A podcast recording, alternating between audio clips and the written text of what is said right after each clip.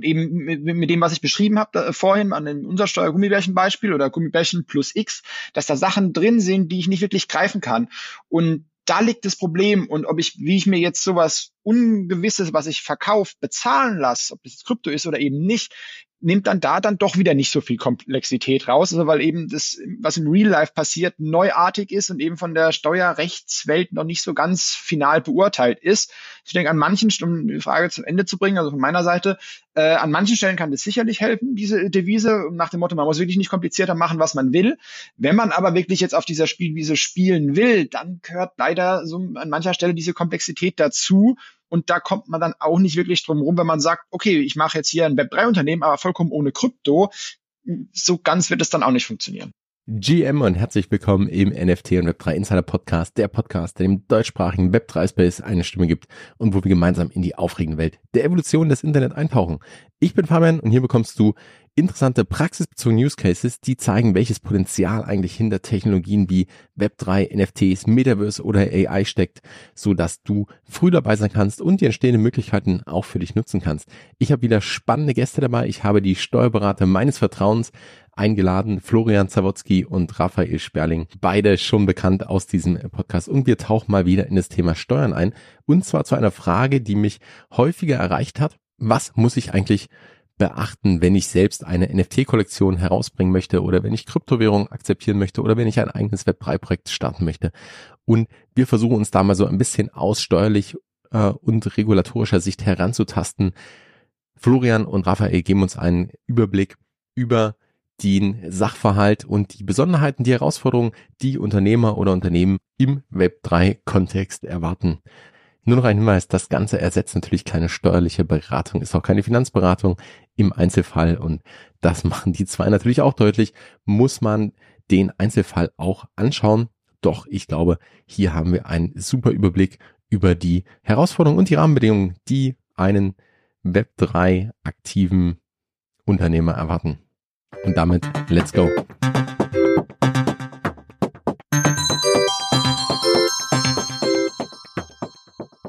Welcome back beim NFT und Web3 Insider Podcast. Heute meine Lieblingssteuerberater wieder zu Gast und natürlich dreht sich ums Thema Steuern, doch diesmal aus einem ganz anderen Blickwinkel, weil da mich einige Fragen erreicht haben. Bevor wir da jedoch reinsteigen, vielleicht mal eine ganz kurze Vorstellung von euch beiden nochmal. Wer den Podcast öfter hört, der kennt euch natürlich, aber vielleicht ist jemand dabei, der zum ersten Mal einschaltet. Ja, servus Fabian, grüß dich Florian. Schön, dass wir uns hier mal wieder in der Runde sehen oder ihr hören jetzt für die, die zuhören. Ja, mein Name ist Raphael Sperling. Ich habe mich letztes Jahr selbstständig gemacht mit meiner Kanzlei, die dann eben tatsächlich nur auf diese Themen spezialisiert ist, was eben Bitcoin, Kryptowährungen und allgemein das äh, Web 3 so mit betrifft. Und ja, vielleicht eben dann die Frage von dem einen oder anderen, was macht dann ein Steuerberater im Web3-Bereich? Das ist ja auch vielleicht auch ein bisschen ungewöhnlich. Also ich bin eben persönlich dann auch einmal äh, da eben mit diesen Themen Bitcoin ähm, in Berührung gekommen. Dann hat man mal 2018 das erste Mal welche gekauft. Und 2019, 20 kam dann ein bisschen mehr dazu, unter anderem in DeFi. Und natürlich ist man dann irgendwo mal in diese Communities mit abgerutscht. Dort ist man, hat mir dann aufgefallen, dass doch da einige Fragen zum Thema mit Steuern aufgekommen sind und ja, aber die Steuerberater meistens da nicht so viele Antworten drauf hatten und dann war da mit der Entschluss und sage ich, naja, warum dann nicht eine Steuerkanzlei eben für dieses Thema? Und so ist das Ganze draus geworden und ich glaube, deswegen kennen wir uns auch und ja, schön wieder hier zu sein. Freut mich, dass du da bist. Dann äh, gebe ich das Wort mal weiter an äh, Florian. Ja, vielen Dank. Freut mich auch, da zu sein. Mein Name ist Florian Zawodzki. Ich bin Steuerberater aus Berlin bei EY, also einer relativ großen Butze. Kann mich die, viel dem anschließen, was Raphael gesagt hat. Bin auch mal irgendwann in den, in den Space abgedriftet, vielleicht ein bisschen später, aber dann gerade bei NFTs ging es bei mir groß los. Und wir haben eben viele Mandantschaft oder naja, mehr oder weniger viele, die also große Unternehmen, die sich auch irgendwie damit beschäftigen wollen, auch Anführungsstrichen cool sein wollen, modern sein, progressiv sein wollen, auch mal gucken, kann ich NFTs rausgeben, macht es Sinn, kann ich da eine neue Nutzerbasis erschließen und so weiter und so fort. Und deswegen beschäftige ich mich auch damit. Ich glaube, Raphael macht in, äh, insgesamt ein bisschen mehr damit von seiner ganzen Tätigkeit. Ich mache noch Sachen, die gefühlt eher so im Web Null anzusiedeln sind, also von Stromsteuer und Zoll und solche Geschichten. Aber eben auch viel im Web 3 und bin da sehr interessiert und äh, freue mich jetzt auf einen interessanten Podcast. Schön, dass ihr beide wieder da seid und äh, man weiß ja, glaube ich, jeder, der schon mal eine Steuererklärung machen musste und in irgendeiner Form irgendwas mit Kryptowährungen oder NFTs zu tun hatte, der, der weiß, äh, warum es euch gibt und warum wir äh, eure Hilfe brauchen. Und wir hatten das ja in vergangenen Podcast-Episoden auch schon mal gemeinsam aus der Sicht von jemandem, der eben damit äh, handelt ne, oder mal gekauft hat. Jetzt wollen wir es genau mal umdrehen, weil da viele Fragen kamen und eigentlich genau das, was du, Florian, gerade gesagt hast. Heute aus Sicht eines Unternehmens oder eines Unternehmers, der sagt, ich habe ähm, eine Dienstleistung oder ich verkaufe ein Produkt und ich möchte jetzt auch mal da progressiv sein. Ich möchte das, da was Neues ausprobieren. Ich möchte diese Technologie einfach mal nutzen. Und wir nehmen mal einen NFT-Drop als Beispiel. Oder wir lassen uns das mal an einem konkreten Beispiel machen. Sagen wir, ich verkaufe heute Gummibären. Und jetzt sage ich, okay, bisher habe ich irgendwie meine, meine Tüten da im, Geschäft und online verkauft. Und jetzt möchte ich aber was Neues ausprobieren. Ich mache einen NFT-Drop. Und mit dem NFT-Drop, den ich verkaufe, kann man dann am Ende vielleicht eine Limited Edition claimen oder so. Also lass mal mal, gehen wir gar nicht so tief rein, sondern sagen allgemein mal, ich habe jetzt ein Unternehmen bereits und möchte da, da einsteigen, einen NFT-Drop herausgeben. Ganz offene Frage, vielleicht mal, äh, gibt uns mal ein bisschen den Kontext vielleicht, wie kann ich ähm, was, was muss ich beachten? Ne? Was, was ist, was sind vielleicht Besonderheiten? Was sind äh, einfach ganz normale Vorgänge, die ich sowieso beachten muss? Und ähm, lasst uns mal da so ein bisschen einsteigen. Soll ich aus umsatzsteuerlicher Perspektive mal ein bisschen loslegen? Sta starte gern mal. Sehr gut. Also ich mache auch da auf der Arbeit ein bisschen mehr Umsatzsteuer, deswegen würde ich da mal so ein bisschen loslegen. Du hast ja jetzt schon eigentlich fast mit jemandem begonnen, der auch schon ein bisschen was hat, also der schon im Laden verkauft. Ähm, da gehe ich schon mal davon aus, der weiß schon mal so ein bisschen, wie der Hase läuft. Äh, von uns Umsatzsteuerexperten wird immer ganz gerne erwartet, wir müssen bei vor allem gleich den Satz 7 oder 19 Prozent wissen, aber das ist irgendwie so gefühlt das Uninteressanteste. Aber diese Fragen sollte dann, äh, hat der Unternehmer ja in unserem Beispielfall jetzt eigentlich schon geklärt. Da weiß, wie das funktioniert, äh, führt die ab, äh, gibt Voranmeldungen ab, gibt eine Jahreserklärung ab und so weiter. Und jetzt ist natürlich die erste Frage, und ich glaube, ähm, darauf würde ich so ein bisschen sensibilisieren wollen, dass Krypto immer immer ganz oben in der Pyramide so die letzte Frage ist. Wenn der jetzt einfach nur sagt, ich gebe einfach mal auch NFTs raus und dann, ja, wie kommen meine Gummibärchen an den Mann? Verschicke ich die? Da geht's eben schon weiter. Also der bewegt sich quasi von der Kasse, wo die Leute alle hinkommen, vielleicht eben in den Onlinehandel. Das ist schon mal ein großer umsatzsteuerlicher Schritt. Wenn es innerhalb Deutschland passiert, dann ist da auch noch nicht so viel anders, weil ja, welcher andere Satz soll da irgendwie ähm, ähm, zu, zur Rate zu ziehen oder zu nutzen sein sollen, können ja nicht so viele sein, aber wenn man dann eben schon innerhalb der EU verschickt, dann könnte es schon wieder schwieriger werden, vor allem wenn man mehr verschickt, wenn man es vielleicht auch ins Drittland verschickt und da sind in dem, der Web3-Space, wenn man da im Discord ist, da ist ja alles international, da fragt niemand, wo kommst du her oder sonst was. Wenn dann da einer das was cool findet und die Gummibärchen von sonst wo bestellt ähm, und man will die einfach nur, auch jetzt ohne NFT noch, nach sonst wo verschicken, dann kann das unter Umständen schon mal viel schwieriger sein und habe jetzt mit Umsatzsteuer angefangen, dann muss man sich vielleicht auch Zoll fragen oder sonst was stellen. Also da geht's schon mal los. Ähm, wenn man jetzt wirklich weitergeht und sagt, okay, hm, man gibt einen NFT raus und der ist wirklich nur für Gummibärchen, das sieht man ja auch so ein bisschen jetzt auch gerade in der deutschen äh, Landscape, was so passiert ist. Zwar jetzt keine Gummibärchen, obwohl ich glaube sogar auch Gummibärchen von einem einen Hersteller Schokolade habe ich jetzt auch mitbekommen. Da muss man natürlich sagen, also wenn es wirklich nur ähm, für ein Warenprodukt ist, dann ist der NFT eigentlich auch fast ein bisschen langweilig und dann sind auch dementsprechend die Steuerfragen nicht so aufregend, weil ja, dann kann man den NFT vermutlich so als Gutschein sehen. Äh, da gibt es spezielle Regelungen für Gutscheine, ähm, umsatzsteuerlich, wie die zu behandeln sind. Ähm, sind auch, glaube ich, ja, vielleicht so fünf, sechs, sieben Jahren oder so gekommen. Die, die sind auch schon ein bisschen etabliert, da weiß man, wie man damit umgeht. Äh, das kriegt man noch eher hin. Wenn man jetzt aber schon zu den NFTs äh, sich bewegt, die ein bisschen interessanter sind, und das war ja gerade eben in der Hochphase die, wo man eigentlich gar nicht wusste, was dahinter steckt. Also, äh, wo ich, den habe ich gekauft, äh, den deinen Board Ape, und ja, jetzt merkst du, du konntest aufs Ape Fest gehen und wer weiß, was du nächstes Jahr noch dafür bekommst. Also, wo dieses Produkt, was man kauft, äh, wo das gewissermaßen ein Überraschungsei ist.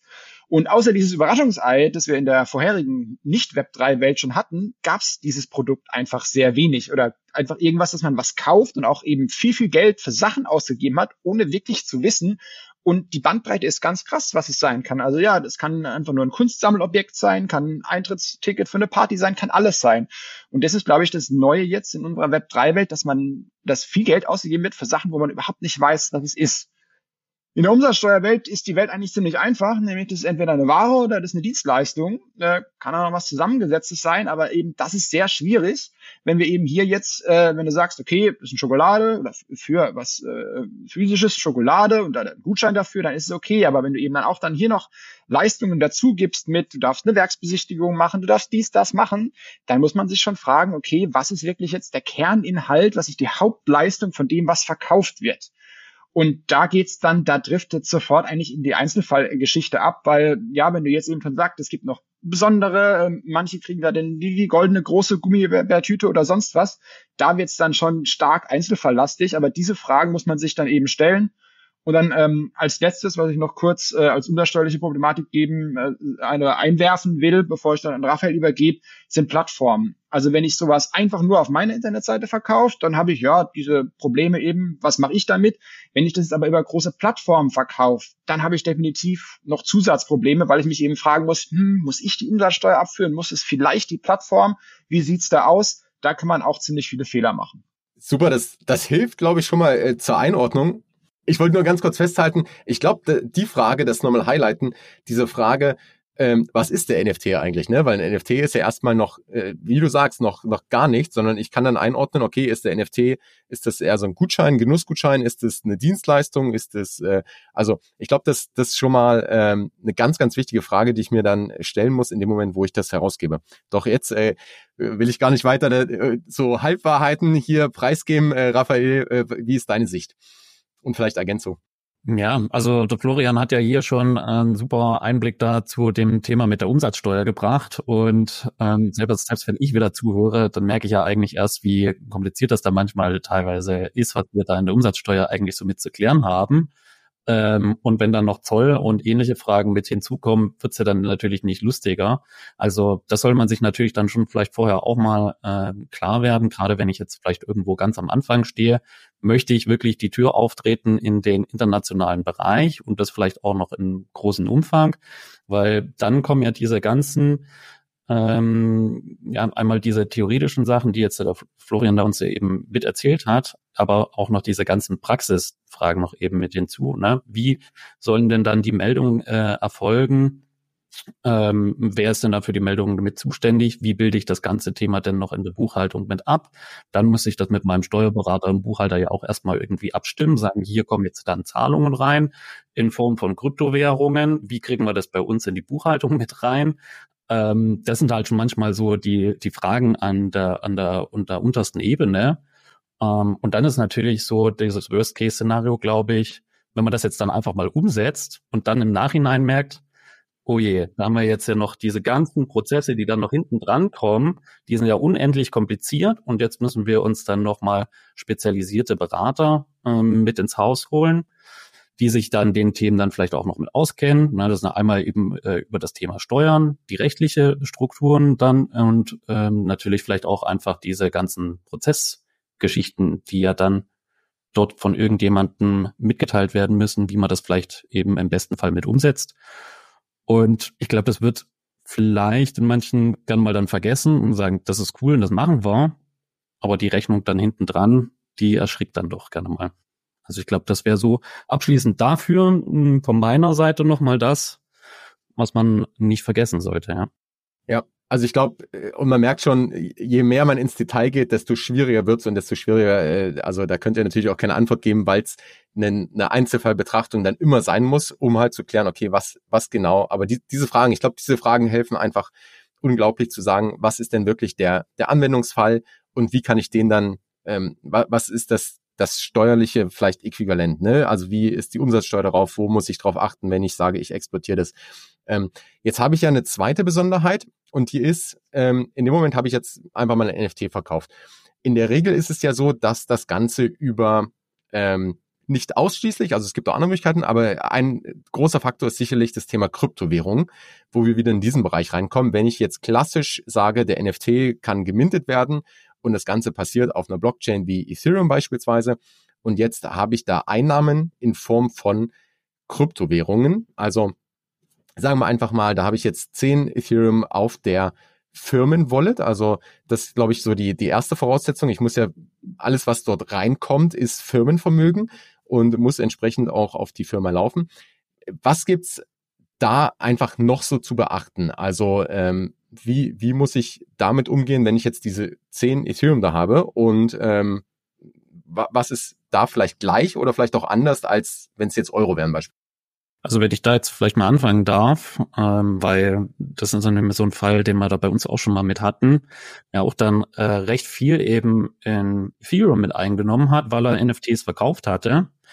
Und das ist im ersten Moment mal schön oder freut man sich natürlich auch für denjenigen. Aber man, der große Unterschied jetzt zur Einnahme von den Euro ist, dass ähm, jede Kryptowährung eben Schwankungen unterliegt. Ja? Also auch wenn man jetzt meinetwegen das als Stablecoin dann verkauft bekommen hat, auch ein Stablecoin kann halt mal nicht so stable sein, wie wir das eben letztes Jahr mit Terra eben erlebt haben, ne?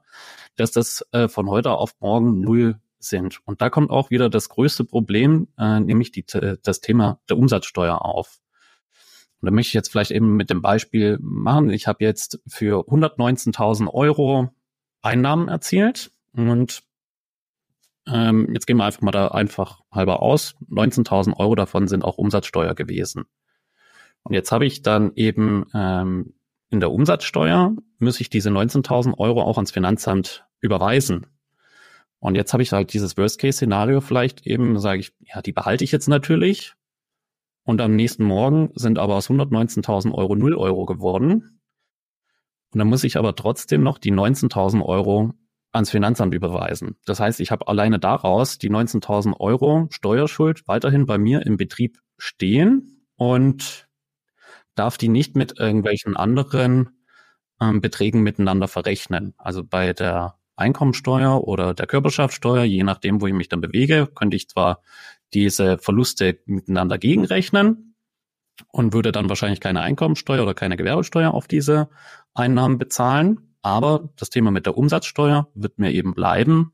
Und der Hintergrund ist da, dass die Kryptowährungen aktuell ähnlich behandelt werden wie Fremdwährungen in der Umsatzsteuer und ich da eben diesen Wertverlust nicht äh, gegenrechnen darf.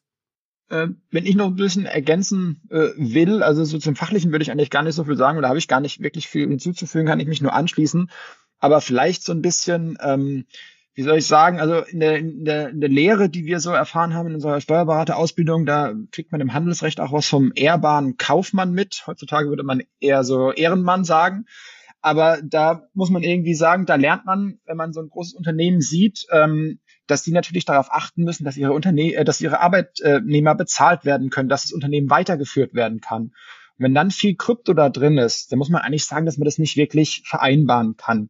Weil in den letzten Podcasts, wie wir es da hatten, eben die Privatpersonen, ja, die können ein bisschen zocken, wie man auch so schön immer sagt, so mit ihrem Spielgeld können die zocken, ob die damit jetzt eben, was weiß ich, äh, ob die irgendwelchen anderen äh, Hobbys nachgehen oder ob die damit jetzt irgendwie risikoreich investieren, das können die gerne mal machen, aber den ehrbaren Kaufmann, den kriegt man nicht wirklich mit einem Unternehmen zu beide, äh, zusammen, dass der im Unternehmen viel Krypto hält, weil es einfach so hohen Schwankungen ähm, unterliegt, dass es nicht wirklich als vernünftig gelten kann. Und wenn es jetzt eine Person ist, ja, das kann natürlich auch eine GmbH sein, dann ähm, ist es noch relativ ähnlich mit der Privatperson, die zockt. Aber sobald jetzt irgendwie ein Unternehmen und wo man dann eine Verantwortung für Arbeitnehmer hat, ähm, kann man da eigentlich vor dem, was, er, was Raphael beschrieben hat, was definitiv passieren kann, nicht wirklich da viel ähm, Krypto im Unternehmen halten, weil eben dann kann man morgen in der Situation sein, wo man die Steuerproblematik hat, die Raphael angesprochen hat, und seine Arbeitnehmer nicht mehr bezahlen kann. Und also ich glaube, also ich hoffe, dass man auch schon wirklich äh, sich nicht gut fühlt, wenn man seine Steuerschulden nicht bezahlen kann, aber wenn dann wirklich seine Arbeitnehmer, wenn man ein kleine, kleines Unternehmen ist, man kann, sagen, kann seine Arbeitnehmer nicht mehr bezahlen, dann fühlt man sich bestimmt auch wirklich nicht gut und in solche Lagen will man sich nicht bringen. Deswegen will ich nur so ein bisschen sensibilisieren. Zocken, wenn man es kann und für sich als Privatperson okay, aber zocken auf Unternehmensebene, wo man Verantwortung eben noch für viel mehr andere Leute hat, sehr, sehr schwierig. Ja, super. Also ganz wichtiger Punkt, glaube ich auch. Äh, und das weicht ja auch nicht so weit von dem ab, was man vielleicht schon kennt, wenn man mit Kryptowährung zu tun hat. Also dieses Risiko, das muss einem ganz klar bewusst sein. Heißt aber auch, ich muss das, muss das einplanen und meine Steuerschuld. Also ich habe dann einfach noch mehr einen steuerlichen Vorgang sozusagen zusätzlich richtig, wo ich sage, okay, ich nehme etwas ein in einer Fremdwährung sozusagen in Ethereum und zu diesem also an dem Tag, wo ich das einnehme, zu diesem Kurs wird es auch bewertet und meine Steuerschuld, die ich ans deutsche Finanzamt dann habe, ist natürlich in Euro und äh, die wird an dem Tag dann auch festgelegt. Das heißt, der smarte Zug wäre dann auch zu sagen, okay, ich wandle einen Teil des Geldes mindestens sofort um, ähm, um meine Steuern auch entsprechend begleichen zu können, gerade weil ich ja die Verantwortung da auch habe. Wenn ich es jetzt ähm, umkehrt oder vielleicht ergänzend dazu, äh, Florian, du hast vorhin auch die Plattform angesprochen. Jetzt nehmen wir an, jemand ähm, stellt meinen NFT auf ähm, und, und wir bleiben mal bei diesem Gummibärchenbeispiel. Ähm, jemand, jemand verkauft den über eine, eine Plattform irgendwo, ähm, weil er den Gutschein vielleicht nicht haben möchte oder vielleicht gibt's da irgendwie äh, ist dieses goldene Ticket dann irgendwo, aber ohne dazu sehr in Detail zu gehen. Aber jemand verkauft und ich bekomme jetzt zehn Prozent der, der Royalties. Also gehen wir mal davon aus, ich, ich bekomme Royalties. Das heißt, auf meiner Wallet sind jetzt plötzlich nicht nur äh, 10 Ethereum, sondern da ist noch einer dazugekommen. Ähm, oder vielleicht da die Frage an euch beide, wenn, das kann ja in der Kryptowelt auch passieren, dass auf der Firmenwallet jetzt sozusagen ähm, noch, noch Einnahmen sind, die aber vielleicht gar nicht mit diesem Verkauf zusammenhängen. Ähm, wie muss ich da was beachten? Wie gehe ich damit um? Gibt's da, könnt ihr eine generische Aussage machen oder jetzt vielleicht für diesen Fall der, der Royalties ähm, das, das einschätzen? Raphael, willst du äh, ertragssteuerlich vielleicht beginnen und ich ergänze dann äh, umsatzsteuerlich, dass wir ein bisschen äh, andere Reihenfolge mal machen? Ja, das können wir gerne so machen. Also ertragssteuerlich ist es eigentlich relativ einfach. Ähm, sobald ich halt wieder einen Zufluss bei mir auf meiner, in dem Fall jetzt äh, Wallet eben bekomme, muss ich den halt äh, versteuern. Ja? Und der wird dann auch wie vorher oder wie wir es auch aus dem Privaten schon kennen, eben in dem Zeitpunkt, wo der Zufluss geschieht, mal mindestens versteuert. Ja. Es gibt dann natürlich ein paar Ausnahmefälle, wie es dann vielleicht mal anders sein kann, aber so wäre mal der Grundsatz. Sobald eben äh, ich den erhalte, wird es eben an dem Tag mit dem Wert versteuert. Und darauf entfällt dann eben, je nachdem, wo ich mich bewege, wenn ich mich da jetzt äh, bei mir im Einzelunternehmen um, unterwegs bin, dann wäre es eben die Einkommensteuer, ne? plus eben vielleicht nochmal eine Gewerbesteuer. Und wenn ich jetzt dann das eben Ganze in einer GmbH abgebildet habe, dann würde eben Körperschaftssteuer und Gewerbesteuer darauf entfallen. Und dann habe ich dann vielleicht noch ein paar Kosten, die ich dann dagegen mitrechnen kann. Und das wäre dann der Gewinn, den ich dann eben dementsprechend zu versteuern hätte. Ähm, von umsatzsteuerlicher Sicht will ich zwei, zwei Beispiele so ein bisschen in den Raum bringen, um das noch ein bisschen zu verdeutlichen. Einerseits vielleicht ein Künstler, der eben ein Bild verkauft, das kauft der Raphael und das verkauft er dann mir weiter und der Künstler kriegt immer ähm, dann eben die zehn Prozent. Also sowas denke ich, also das, oder gibt's definitiv eben auch in der Kunstwelt. Äh, ist, glaube ich, sogar auch irgendwo im Urheberrechtsgesetz dann eben äh, festgeschrieben, dass da irgendwie teilweise an denen wir sagen in unserer hier Web3-Welt Royalties, äh, da tut man sich aus der Steuerwelt immer ein bisschen schwierig, das so zu bezeichnen. Aber ähm, ich glaube, wir wissen alle, worüber wir reden. Da gibt's sowas. Und wo sowas eben auch gibt, ist bei Fußballvereinen. Also äh, gerade irgendwie, wenn der, der junge Superstar bei seinem Dorfverein spielt und dann geht er zu dem größeren irgendwie auf ähm, ähm, Bundesliga-Ebene und geht dann nochmal weiter, dann ist häufig auch in den Vertragsklauseln sowas drin, dass eben dann der Dorfverein, wenn der dann den internationalen Sprung macht oder so, auch nochmal was bekommt. Also sowas kennen wir aus der realen oder realen, aus der alten Welt irgendwie auch schon. Ähm, umsatzsteuerlich ist die Sache nicht so ganz geklärt. Ähm, wir sind natürlich hier Steuerberater und keine Finanzbeamte. Das heißt, wir versuchen den Weg irgendwie zu suchen, wie hier keine Steuern anfallen. Die, äh, wenn du mal einen Podcast mit den Finanzbeamten machst, äh, dann denken die natürlich auch berechtigterweise in die andere Richtung. Ich meine, so sind einfach die Rollen äh, verteilt. Ähm, Stichwort ist hier so ein bisschen Folgerechtsvergütung. Ich bin persönlich noch nicht so ganz tief da drin, haben wir uns auch noch nicht so viel mit beschäftigt. Aber wäre natürlich äh, die Idee jetzt zu suchen, da gibt's auch gute Argumente eben zu sagen, dass das mit der eigentlichen Leistung, die zum Beispiel eben jetzt bei dem, ich glaube, bei dem äh, Kunstbeispiel noch schöner zu sehen ist, ich habe ein Bild gemalt, ich habe ein Bild verkauft, dafür kriege ich Geld. Und diese Folgerechtsvergütung ist jetzt nicht unbedingt mehr ähm, die, die, das Entgelt für meine Leistung, die ich am Anfang erbracht habe. Das heißt, also umsatzsteuerlich wollen wir immer irgendwie ein Entgelt gegen eine Leistung. Und hier hätten wir ein Entgelt, also ich kriege die zehn Prozent, aber ich habe nichts erbracht. Und deswegen hat man da schon eigentlich eine ganz gute, ähm, also in, in dieser Welt habe ich, in dieser, in dieser, dieser Beziehung habe ich nichts erbracht. Hat man da so mit, sage ich mal, eine Grundlage zu argumentieren, dass es nicht umsatzsteuerbar äh, ist. Ähm, vollkommen durchdacht habe ich das jetzt auch noch nicht, ähm, weil ja, das, äh, da muss man viel die Rechtsprechung wälzen, was es gibt. Und gerade eben in der Umsatzsteuerwelt gibt es viel Rechtsprechung und da muss man dann eben auch äh, viele Fälle lesen, wo sicherlich nicht NFT drüber steht, auch nicht Krypto drüber steht, aber wo vielleicht irgendwie doch so ein vergleichbarer Sachverhalt drinsteckt und man dann eben überlegen muss, ah, kann ich das auch hier drauf übertragen?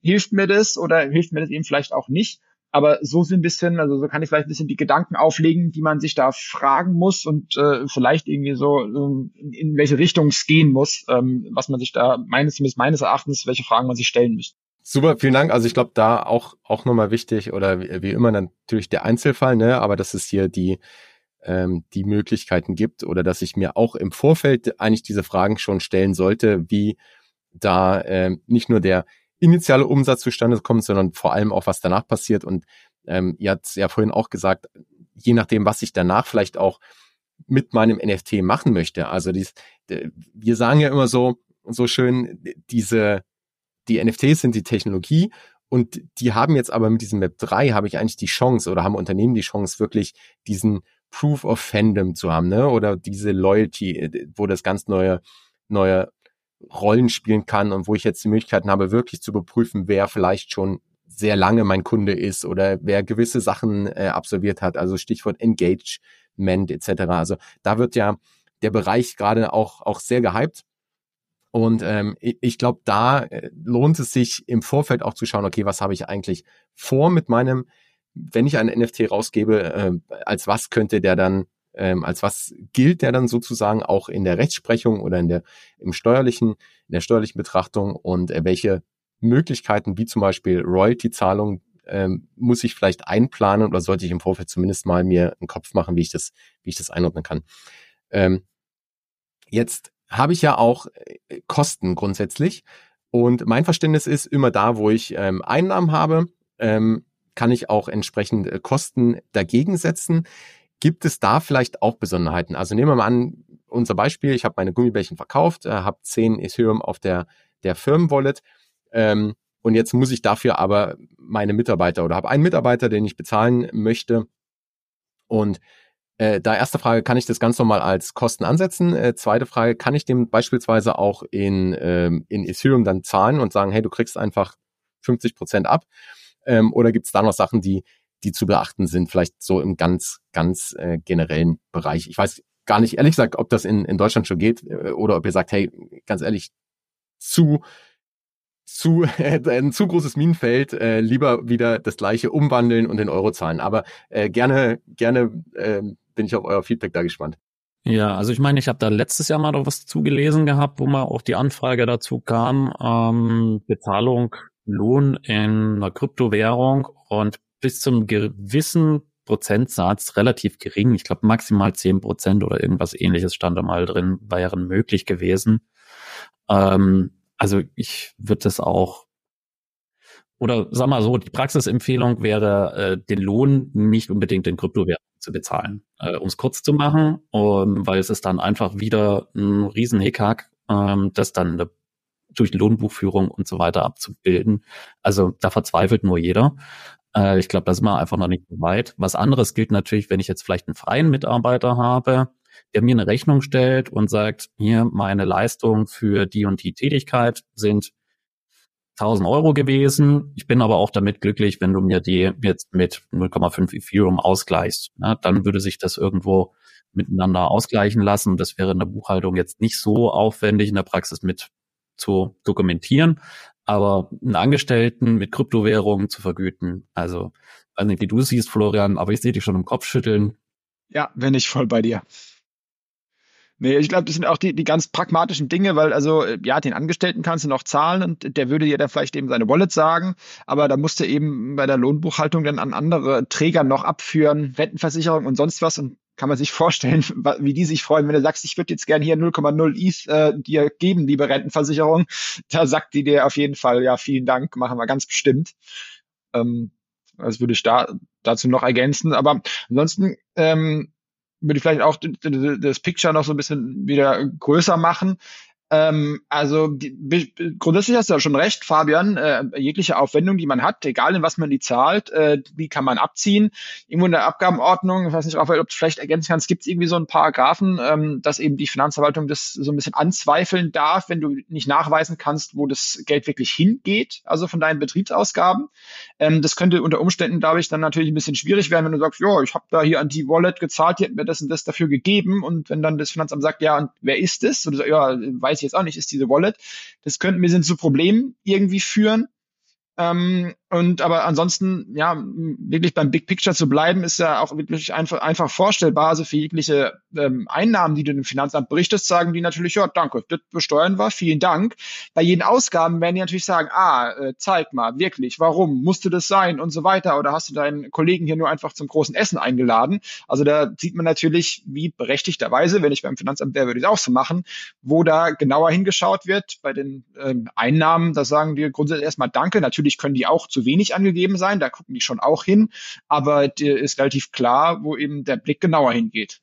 Und da kommt wieder, ihr habt es auch gerade angesprochen, beide die Dokumentation ins Spiel. Ich glaube, das wäre so ein Ratschlag, äh, den man sowieso im Kryptobereich ja äh, beachten sollte, aber wahrscheinlich als Unternehmen dann nochmal umso mehr, dass ich genau dokumentiere, wann äh, ist, also welche Wallets habe ich, wann ist wie viel reingekommen, wann wurde äh, getauscht, gewechselt etc., wann ist wie viel rausgegangen.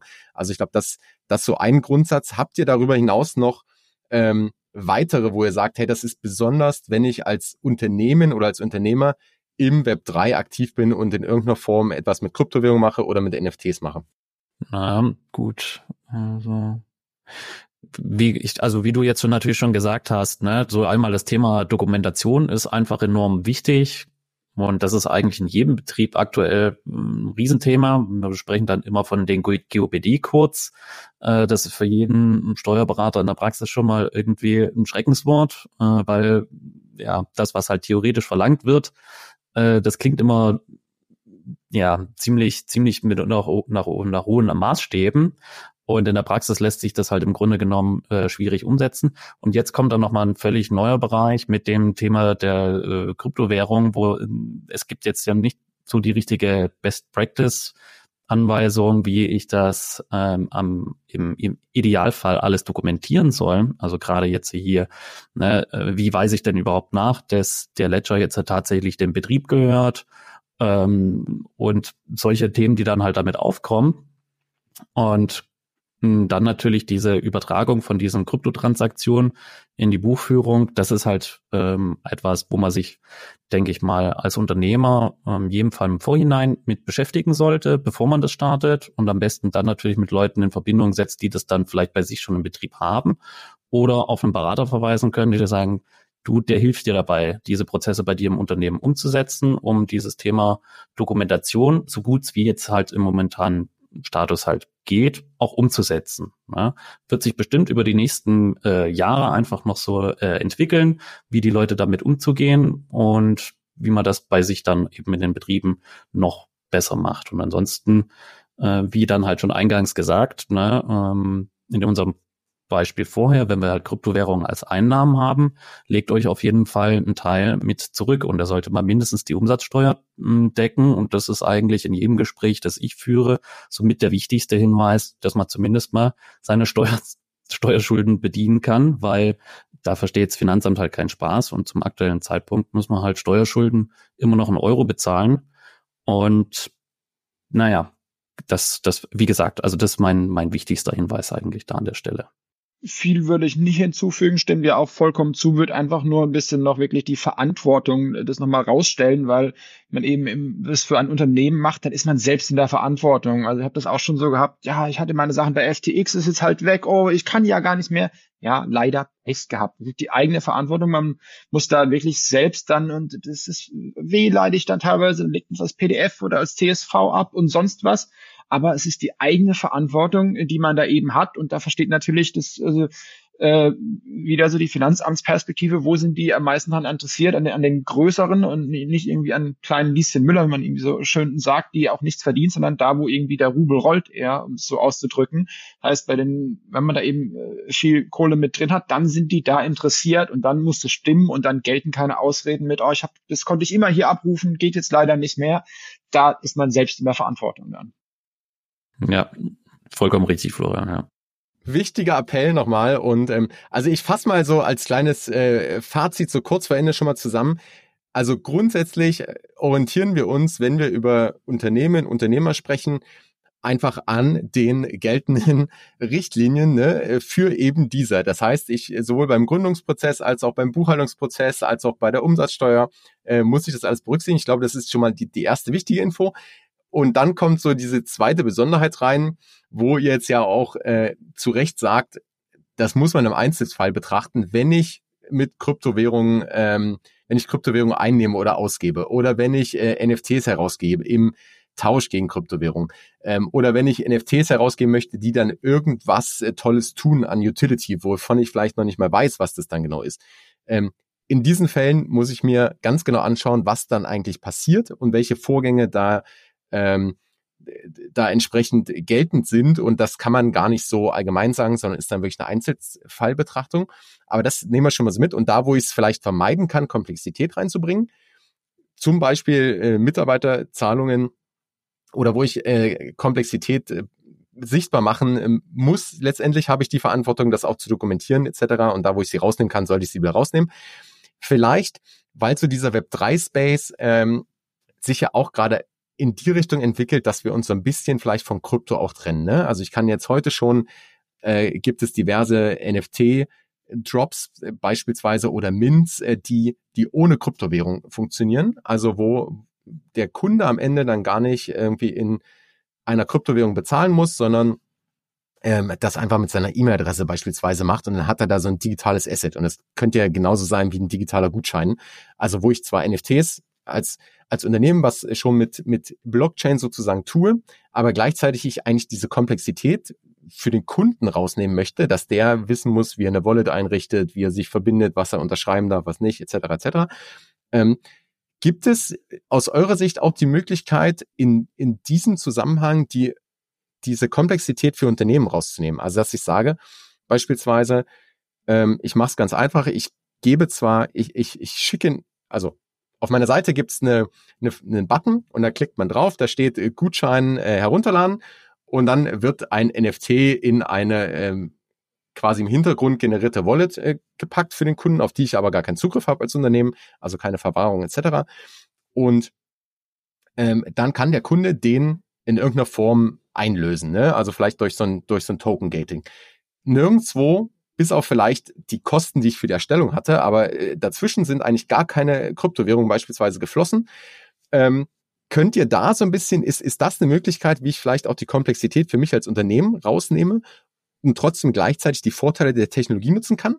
Ähm, wenn ja, dann gut. Wenn nicht, äh, seht ihr vielleicht andere Möglichkeiten, wie das jetzt schon so ist oder wie das auch in Zukunft sein kann. Ne? Also vielleicht, wo gehen wir da auch so ein bisschen aus, aus eurer Sicht hin ähm, in den nächsten Monaten und Jahren? Also richtiger, äh, absolut richtiger Gedanke, finde ich, weil diese mehr Usability, das ist ja genau, was du beschreibst, eben, dass man nicht immer mit, oh ja, Metamask ist so einfach, was es eben für die viele dann doch nicht ist, sondern die einfach E-Mail-Adresse ist einfacher. Das geht in die richtige Richtung und das kann sicherlich helfen, auch einfach wirklich zu sagen, wie im Salonbeispiel, nee, ich mache das in Euro und nicht in Krypto, macht die Welt dann sicherlich an vielen Stellen einfach auch einfacher irgendwo, weiß nicht genau, wie ich es formulieren soll, aber der Witz liegt ja dann doch eher in den cooleren Sachen, ähm, die ja dann schon irgendwie so ein bisschen was damit zu tun haben. Und da muss man eben sehen, dass das, dass die Steuerwelt nicht sagt, wenn da Krypto ist, dann haben wir ein Problem, und wenn der Euro wäre, dann wäre alles easy, sondern es ist der Charakter, der Hintergrund, was da passiert. Das ist das Problematische. Und eben mit, mit dem, was ich beschrieben habe äh, vorhin an dem unser Steuer-Gummibärchen-Beispiel oder Gummibärchen plus X, dass da Sachen drin sind, die ich nicht wirklich greifen kann. Und da liegt das Problem. Und ob ich, wie ich mir jetzt sowas Ungewisses, was ich verkaufe, bezahlen lasse, ob das Krypto ist oder eben nicht, nimmt dann da dann doch wieder nicht so viel Komplexität raus, also weil eben das, was im Real Life passiert, neuartig ist und eben von der Steuerrechtswelt noch nicht so ganz final beurteilt ist. Ich denke, an manchen, um die Frage zum Ende zu bringen, also von meiner Seite, äh, an manchen Stellen kann das sicherlich helfen, diese Devise, nach dem Motto, man muss wirklich nicht komplizierter machen, was man will. Wenn man aber wirklich jetzt auf dieser Spielwiese spielen will, dann gehört leider so an mancher Stelle diese Komplexität dazu. Und da kommt man dann auch nicht wirklich drum rum, wenn man sagt, okay, ich mache jetzt hier ein Web3-Unternehmen, aber vollkommen ohne Krypto. So ganz wird es dann auch nicht funktionieren. Ja, das glaube ich, kann ich dem Florian nur beipflichten und habe da eigentlich auch nicht viel weiter zu ergänzen. Ja, das ist es ist einfach der, der Teufel im Detail und die Komplexität ist einfach mit dem Thema verbunden, ja. Also super, ich, ich glaube, wie du sagst, sonst wäre es ja auch langweilig, ne? Also wir müssen da ja auch, ähm, also für jede Weiterentwicklung brauchen wir auch, äh, glaube ich, diese Reibungspunkte oder müssen wir einfach lernen und schauen, wie wir da auch das äh, System vielleicht weiterentwickeln mit unseren Anwendungsfällen. Und ähm, ich glaube, Web3 Blockchain hat viele Vorteile, wir können es für den Kunden einfach machen, aber im Hintergrund genau diese Sachen zu klären, welchen Anwendungsfall gibt es eigentlich, nur weil ich jetzt plötzlich ähm, etwas äh, da habe, wo, wo ich vielleicht diesen digitalen Nachweis habe, wo ich diese Unverfälschbarkeit habe, ähm, muss ich trotzdem diese Fragen beantworten. Also ich glaube, ähm, also das hat nochmal einen ganz, ganz guten Rahmen gegeben auf so eine generische Betrachtung, wenn ich als Unternehmen da was machen möchte, wo muss ich drauf aufpassen, wo äh, gelten ganz normal die, die üblichen ähm, Regelungen, gerade auf steuerlicher Seite und was sind vielleicht so Tipps, also wie Dokumentation ganz wichtig und dann eben diese Frage, okay, was, was ist denn eigentlich mein Anwendungsfall, mal unabhängig davon, ob es jetzt Euro oder Ethereum oder Bitcoin oder wie auch immer ist. Ähm, also vielen Dank dafür. Ich kann mir vorstellen, dass der eine oder andere, der jetzt zuhört und sagt, ah, ich äh, habe schon drüber nachgedacht und äh, ich äh, vielleicht auch die eine oder andere Frage an, an mich im Vorfeld schon geschickt hatte, der sagt, ah, jetzt habe ich aber verstanden, was für mich gilt, aber ich habe auch ein paar Fragezeichen für für die Details, weil genauso wie ich es machen möchte, äh, ich habe jetzt eine Vorstellung, ich habe ein Konzept, aber das möchte ich gern abklären lassen. Wo kann man denn diese Fragen an euch stellen? Wo kann man euch kontaktieren? Wir packen es natürlich dann alles in die Show Notes, aber vielleicht einmal hier auf der äh, Ton- und Videospur. Wo findet man euch? Wo kann man euch mit Fragen belästigen? Ja, also mich am liebsten eigentlich auf äh, LinkedIn. Äh, bei Twitter habe ich, glaube ich, nicht so viele Follower, aber auf LinkedIn findet ihr mich. Äh, Raphael auch, ist auch auf äh, äh, LinkedIn und Twitter vertreten. Und glaube sogar auch auf Instagram, wenn ich mich nicht irre, aber kann er selbst noch dazu sagen. Aber was ich noch dazu sagen wollte, äh, ich glaube, die wichtige Message, die wir beide vielleicht eben mitgeben wollten, ist, kontaktiert auf jeden Fall einen von uns, vielleicht den, den ihr sympathischer findet. Aber Raphael und ich, wir finden uns auch gegenseitig sympathisch und sprechen auch wirklich über viele Fälle dann gemeinsam. Und zu mir sind auch schon viele Leute gekommen, äh, zu denen ich gesagt habe, ähm, das ist eher äh, ein Problem von wirklichen Businessgründen. Und EY hat dann doch eher die Mandantschaft, die es ja, Jahrhunderte oder Jahrzehnte schon gibt, die haben andere Probleme. Und Raphael ist dann mehr der bessere Mann für diesen Mandanten. Und genauso hat Raphael auch schon so gesagt, ähm, die haben hier irgendwie Probleme, ähm, da braucht man so viel Spezialwissen, da habt ihr Leute dafür, sodass da, glaube ich, ähm, ist sehr schwierig als Steuerpflichtiger herauszufinden, wer ist jetzt der perfekte Steuerberater. Ähm, aber ich glaube, da sind wir auch selbst äh, daran da, dahinter interess daran interessiert, dann auch den Perfect Fit dann äh, für den Mandanten zu finden und nicht einfach irgendwie jeden zu nehmen, der passt. Muss menschlich passen, aber muss auch natürlich irgendwie vom Inhalt passen, weil es so ein breites Feld und da hat man auch gesehen, äh, niemand von uns kann alles. Da muss man wirklich den finden, der am besten passt. Ja, das ist so. Ja, aber ich glaube, egal bei wem er euch da durchwählt, äh, wie du es ja schon sagst, ne, wir werden es dann dementsprechend ja vielleicht weitervermitteln. Oder wenn von uns keiner mal der richtige ist, dann wissen wir sicher irgendwie jemanden im Netzwerk. Manchmal gibt's ja auch rechtliche Fragen oder wie auch immer. Ähm, ja, ansonsten natürlich zu deiner Frage, Fabian, wie findet ihr mich? Ja, LinkedIn, der Klassiker natürlich, darunter Raphael Sperling ganz einfach und äh, gut erreichbar.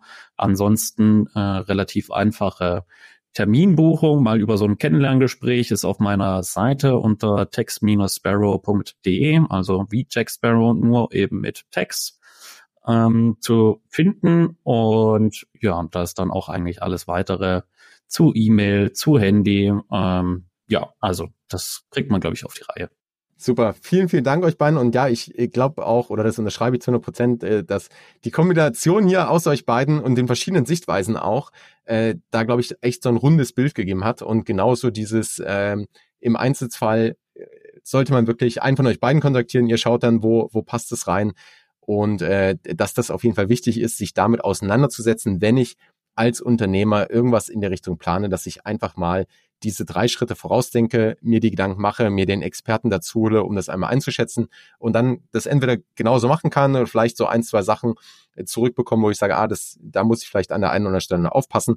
Und ähm, das auf jeden Fall das, äh, das Vorgehen. Also die Links zu euch, wie gesagt, in den Show Notes. Und ich freue mich, wenn wir uns im Jahr 24 dann ähm, wieder in, in der Runde häufiger sehen und hören, weil ich glaube, da wird einfach wahnsinnig viel passieren. Äh, der, der Space entwickelt sich schnell. Das ähm, Finanzsystem entwickelt sich auch in der Hinsicht weiter oder vielleicht gibt's dann auch so ein paar Blueprints, die man, die man gehen kann. Oder vielleicht in der nächsten Folge äh, gehen wir einen NFT raus, über den äh, dann eine steuerliche Beratung gebucht werden kann. Also man wächst mit seinen Aufgaben. Nee, vielen, vielen Dank euch beiden und bis zum nächsten Mal. Peace and out. Ciao, Fabian. Noch ein kurzes Schlusswort in eigener Sache. Wenn du im Bereich Web 3 und Metaverse auf dem Laufenden bleiben möchtest, dann abonniere den Web3 Plus N Newsletter, denn dort bekommst du drei Tipps, Anregungen oder Gedanken von mir und das N, die News der Woche, also einfach in Bullet Points ganz knapp und knackig zusammengefasst, alles, was gerade passiert. Du bekommst einen Einblick hinter die Kulissen und hast so aktuelle Entwicklungen des Web 3 immer im Blick. Das Ganze direkt in deine Inbox, ohne 24-7 auf Twitter oder Discord aktiv sein zu müssen und damit in weniger als fünf Minuten pro Woche. Der Web3 plus N Newsletter, den Link findest du in den Show Notes. Und ja, wenn dir diese Folge gefallen hat, abonniere den Podcast, teile die Folge gerne mit Freunden oder auf Social Media und hinterlass eine Bewertung. Ich stecke sehr, sehr viel Energie und Herzblut in den Podcast und damit würdest du meinen Gästen und mir unglaublich weiterhelfen. Danke dafür. Bis zum nächsten Mal. Peace and out.